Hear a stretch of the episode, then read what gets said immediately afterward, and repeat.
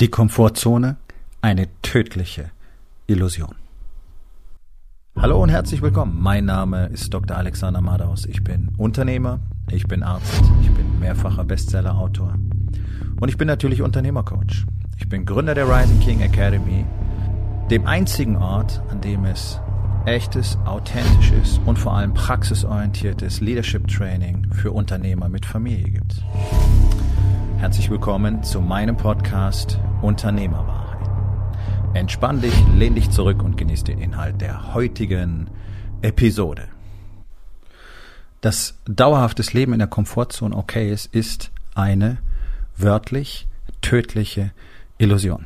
Ich will das erklären.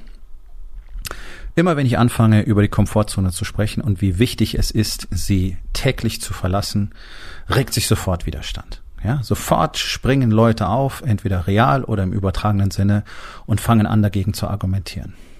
Das sind praktisch immer dicke Menschen. Ist klar, die sind ja dick, weil sie überwiegend in der Komfortzone leben. Und das meine ich nicht persönlich und das meine ich auch nicht herablassen. Das ist immerhin meine Erfahrung aus über 30 Jahren in der Medizin. Ja, ich habe jahrzehntelang praktisch nur dicke Menschen als Patienten betreut. Das ist normal in der inneren Medizin, ja, also alles, was mit Krebs, Herzinfarkten, Zuckerkrankheit etc. pp. zu tun hat. Ähm, und ist einfach nur mal die Realität. Und in diesen 30 Jahren ist es immer schlimmer geworden. Die Menschen werden immer fetter und sie werden immer jünger fett. Deswegen werden sie auch in immer jüngerem Alter krank und dadurch immer schwerer krank. Und wir schaffen es ja dank der Medizin, die immer länger am Leben zu erhalten. Das heißt, die werden also mit 40 krank und mitunter schaffen sie es dann bis über 70.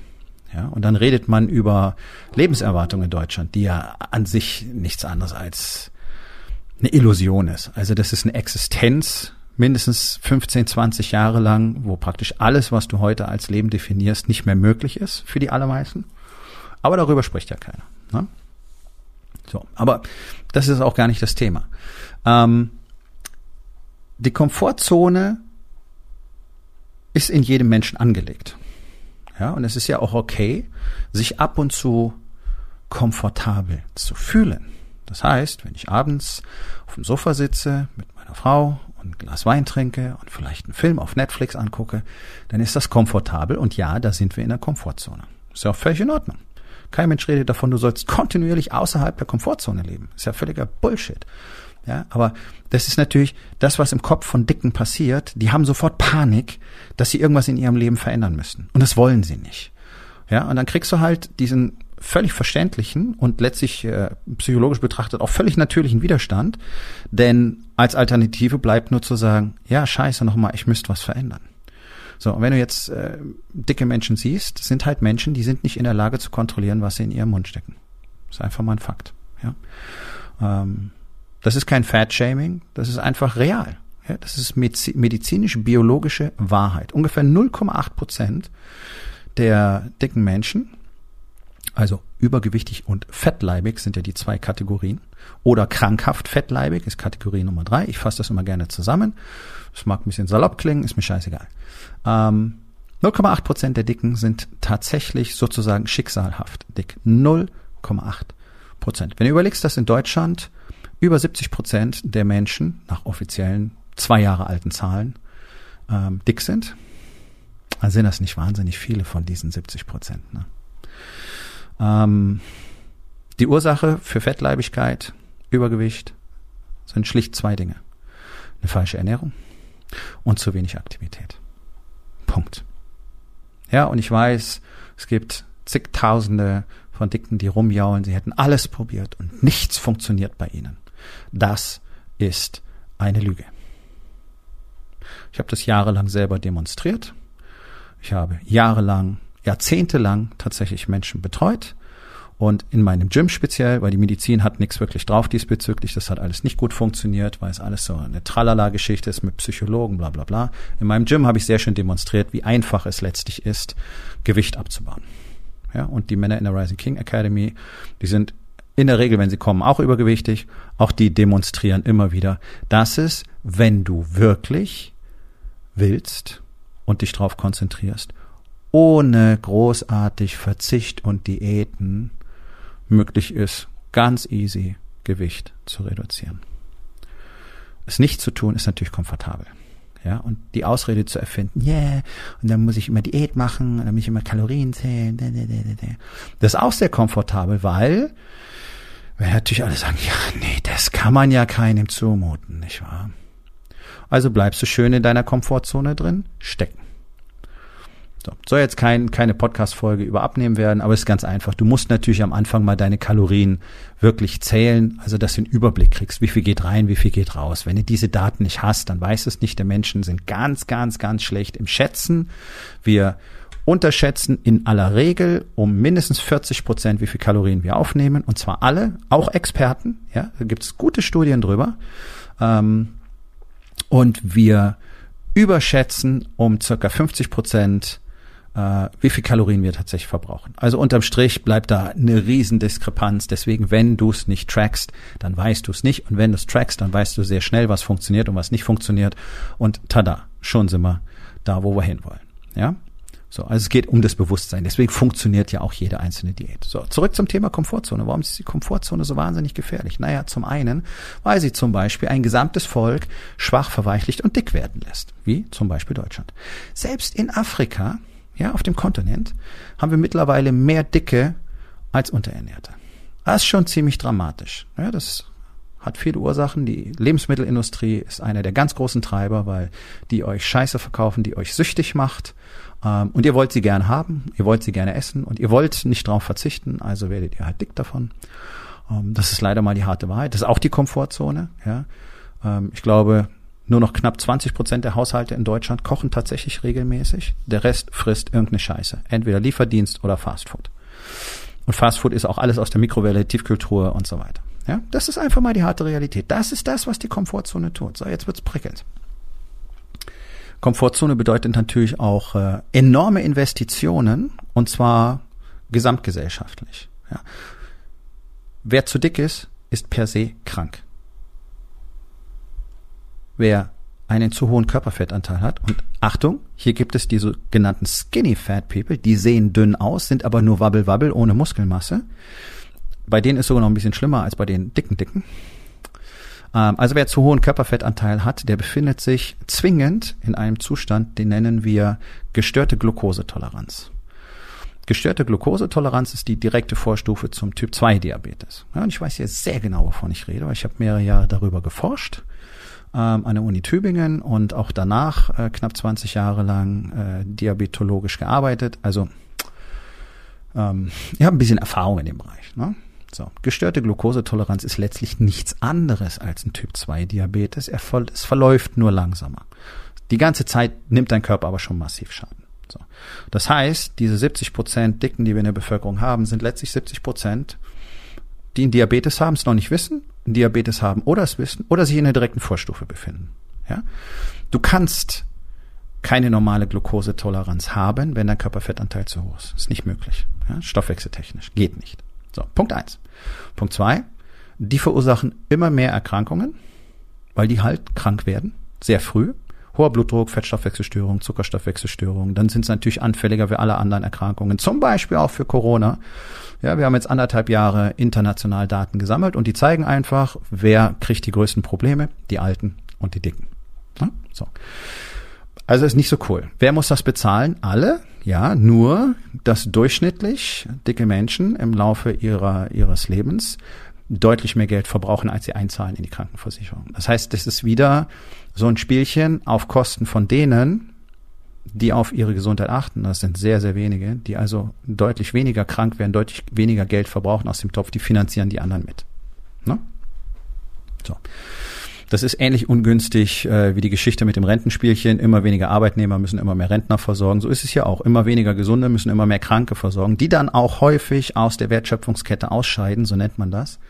Ähm, sprich einfach nicht mehr arbeiten, nicht mehr beitragen ja, und dementsprechend auch nicht mal diese Krankenhausbeiträge dafür gezahlt werden und so weiter und so weiter und so weiter. Also auf der einen Seite ist es wirklich ein volkswirtschaftliches Problem, wird euch nicht erzählt, weil es keine Wählerstimmen bringt. Ganz einfach, ja.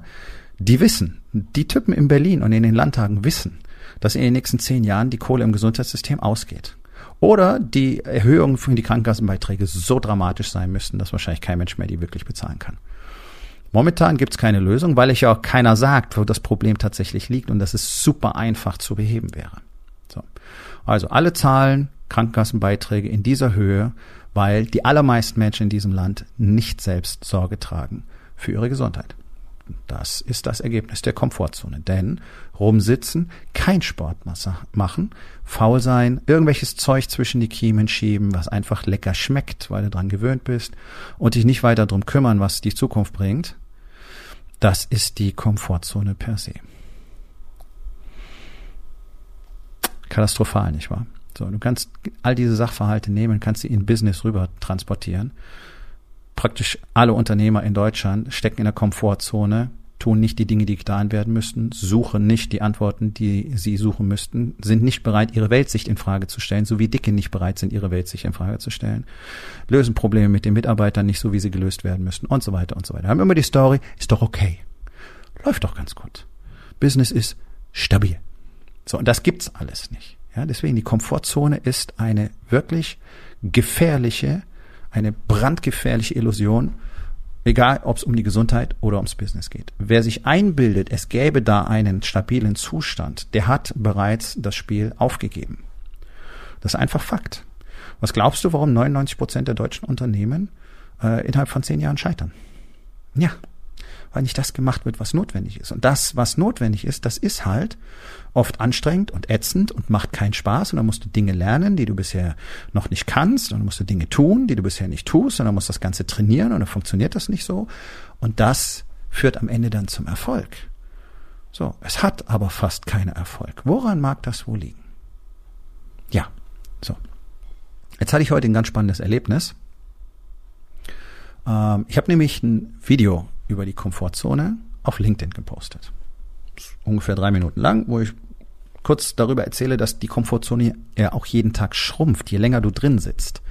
Ja, weil immer wenn du an den Rand der Komfortzone stößt, dann weichst du zurück, weil das fühlt sich jetzt schon nicht mehr gut an. Die Komfortzone weicht mit dir zurück. Das heißt, die wird immer kleiner und immer schneller kriegst du das Gefühl, dass es nicht okay ist. Genau das ist in Deutschland passiert über die letzten Jahrzehnte in allen Aspekten unseres Lebens. Die Menschen sind nicht mehr in der Lage, irgendeine Art von Widerstand oder Unsicherheit zu tolerieren. Ja? Deswegen herrscht hier nur noch Angst und Misstrauen. So. Wenn du deine Komfortzone regelmäßig verlässt, und damit meine ich täglich, dann erweiterst du die Grenze. So, das heißt, du musst natürlich auch immer mehr machen, um die zu verlassen. Und das ist eine gute Sache, weil du wirst immer belastbarer und deswegen wird deine Komfortzone größer. Also, wo du vorher vielleicht 100 Meter laufen konntest, ohne gleich abzukotzen, ist es jetzt vielleicht ein Kilometer. Tada! Deine Komfortzone ist größer geworden. Das heißt, jetzt reicht nicht mehr der eine Kilometer, sondern du musst zwei laufen, um sie zu verlassen. Oder vielleicht fünf oder zehn. Ja?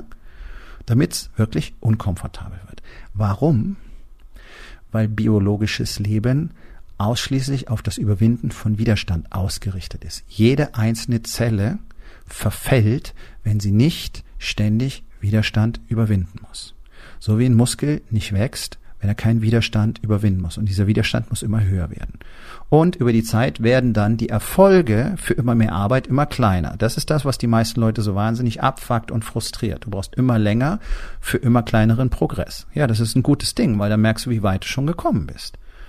Und die Besten der Welt, egal in welchem Bereich, die treten am Schluss nur noch für 0,001 Promille pro Tag Verbesserung an.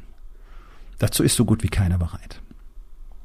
So, also Komfortzone schrumpft mit dir und sie wächst mit dir. Ja. Da hatte ich einen sehr interessanten Kommentar unter diesem Video. Da schreibt ein dicker Mann, wie könnte es anders sein, dass die Komfortzone äh, in der physischen Welt der Normalzustand sei. Woraus schlussfolgert er das? Daraus, dass er ja automatisch atmet und sich das komfortabel anfühlt. So, das ist natürlich eine, eine rührend, schon, schon, schon kindlich anmutende Vorstellung. Ja? Ähm, und da das, das Beispiel könnte besser nicht sein. Natürlich fühlt sich das gut an, dass du automatisch arbeitest. Ja, ansonsten würdest du auch sterben. Also ob das jetzt Komfortzone ist, weiß ich nicht. Von mir aus fühlt sich komfortabel an. Dass dein Herz schlägt, fühlt sich auch komfortabel an. Ne? Und dass dein Darm arbeitet, ohne dass du was dafür tun musst, bewusst, fühlt sich auch komfortabel an.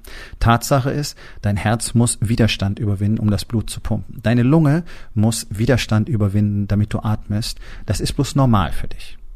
Ja, du nimmst es so nicht mehr wahr. Das nennt man Atemwegswiderstand übrigens. Ja? Und dann gibt es noch ein paar andere Widerstände.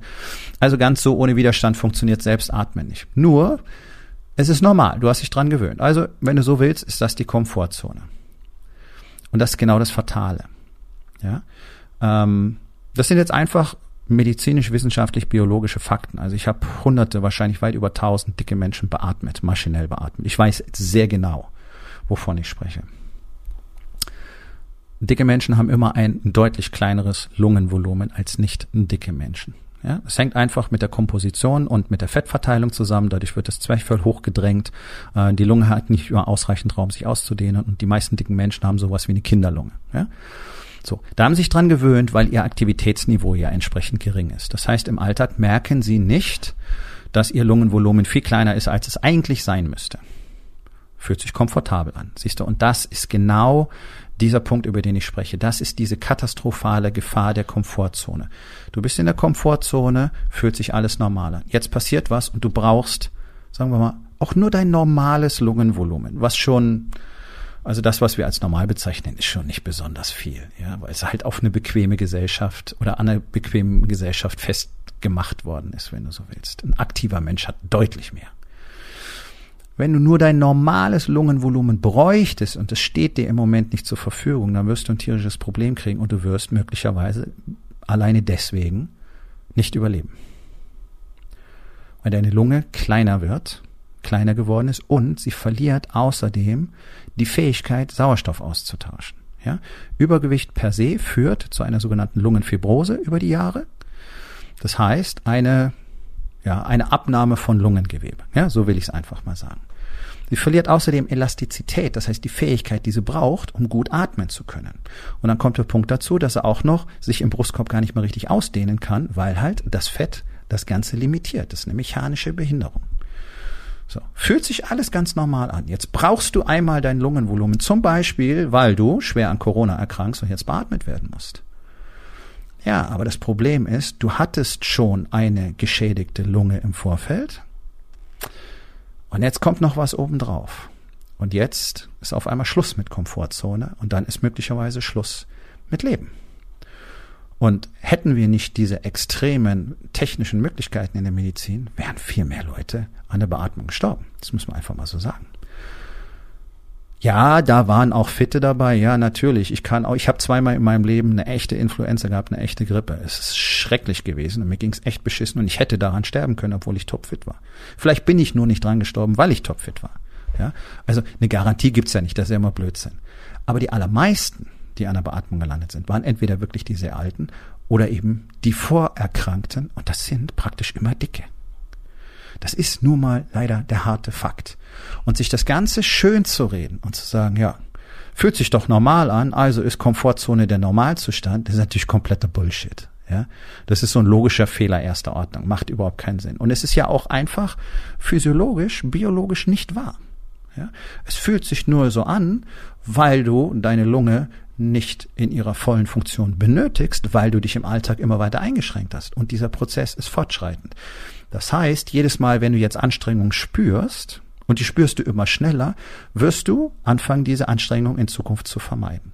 Deswegen sitzen so richtig dicke Leute, 140, 160 Kilo, überwiegend den ganzen Tag und planen sehr genau, und das ist wirklich Fakt, was ich sage, planen sehr genau, wann sie aufstehen und dann kombinieren die alles, was erledigt werden muss. Also die gehen nicht einfach aufs Klo und fünf Minuten später zur Kaffeemaschine und zehn Minuten später holen sich was zu essen. Nee, die stehen einmal auf, nehmen gezielt den kürzesten Weg, Kaffeemaschine, was zu essen holen, Klo gehen und zurück oder andersrum. Ja, so funktioniert das Ganze. Das passiert in der Komfortzone. Vermeiden immer mehr Aktivität, der Körper baut immer mehr ab, weil das ist das Grundprinzip, use it or lose it. Deswegen ist halt Widerstand, Verlassen der Komfortzone, biologisches Grundkonzept. Du atmest nicht mehr, brauchst du nicht so viel Lungengewebe, brauchst du auch gar nicht die Kraft der Atemmuskulatur. Es kommt noch dazu. Deine Knochen werden dünner, die werden brüchiger, die verlieren ungefähr 70 Prozent ihrer Zugfestigkeit. Deine Bänder, dein Bindegewebe auch. Von deinen Muskeln wollen wir gar nicht reden. Das ist all das, was ohne dass du es bemerkst, in der Komfortzone passiert. Dein Körper baut komplett ab. Und dann kommt der Punkt, da musst du dich zum Arzt begeben und ab da möchtest du gerne, dass der die Verantwortung für dich übernimmt. Und das ist auch meine Erfahrung aus 30 Jahren. Ich habe keinen einzigen Patienten erlebt, der für sich selber die Verantwortung übernommen hätte. Keinen einzigen sondern alle wollten am Ende gerettet werden. Waren aber nicht bereit, auch nur einen Funken selbst zu tun. Waren nicht bereit, auch nur auf eine Süßigkeit zu verzichten und so weiter. Hat für mich keinen Sinn mehr ergeben, deswegen habe ich die Medizin verlassen. Ganz einfach. Denn ich bin nicht dafür da, die Komfortzone von jemand anders auszugleichen. Meine Meinung. Nun, jetzt schau doch mal hin, wo in deinem Leben du überall möglichst viel Zeit in der Komfortzone verbringst und was für dich möglich sein könnte, wenn du einfach deine Fähigkeiten, deine Kapazität immer mehr erweitern würdest, sprich deine Komfortzone regelmäßig verlässt, also zum Beispiel trainierst, sei es im körperlichen Bereich, sei es auch im Businessbereich, auch da brauchen Unternehmer brauchen enorm viel Training täglich. Und sie suchen es nicht mal. Deswegen funktioniert es ja für die allermeisten noch nicht. Ja, was wäre möglich, wenn du anfangen würdest, deine Kapazität auszubauen? Anstrengung, Schweiß, schweres Atmen, Puls geht hoch, uh, uh, anstrengend, furchtbar, ätzend, Muskelkater. Ja, das ist Komfortzone verlassen. Das ist das Einzige, was dabei hilft, den Körper gesund zu halten. Das ist das Einzige. Die Medizin kann nichts für euch tun, Leute. Genauso wie der Marktplatz nichts für euch tun wird. Ganz im Gegenteil. Wenn ihr nicht bereit seid, die Komfortzone zu verlassen, all den Shit zu lernen, den ihr lernen müsst. Marketing, Digitalisierung und so weiter. Mitarbeiterführung, Kommunikation, Leadership. Und das trainiert, trainiert, trainiert, trainiert. Dann wird das nix. Also, raus aus der Komfortzone und rein ins Glück. Das ist auch ein wissenschaftlicher Fakt. Nur wer die Komfortzone regelmäßig verlässt, deswegen seine Kapazität erweitert, sprich Expansion lebt, besser wird, hat tatsächlich auch die Chance, glücklich zu werden. Nun, das war's mit der heutigen Episode. Ich freue mich über jeden, der zugehört hat und ich freue mich ganz besonders darüber, wenn du mir auf iTunes eine Bewertung und vielleicht sogar eine Rezension hinterlässt, wenn dir der Content gefallen hat, denn das hilft auch anderen dabei, diesen Content zu finden, damit sie auch davon profitieren können. Und miteinander ist genau das, was wir unbedingt lernen müssen. Und ich würde mich natürlich freuen, wenn du vielleicht in eins meiner Bücher reinschaust. Du wirst dort sehr viel Wert für dich finden. Und wenn es dir gefallen hat, hinterlass mir auch da auf Amazon bitte eine Bewertung und sag's doch einfach weiter, dass dir dieser Podcast gefallen hat und empfehle ihn deinen Freunden. Ich wünsche dir einen erfolgreichen Tag.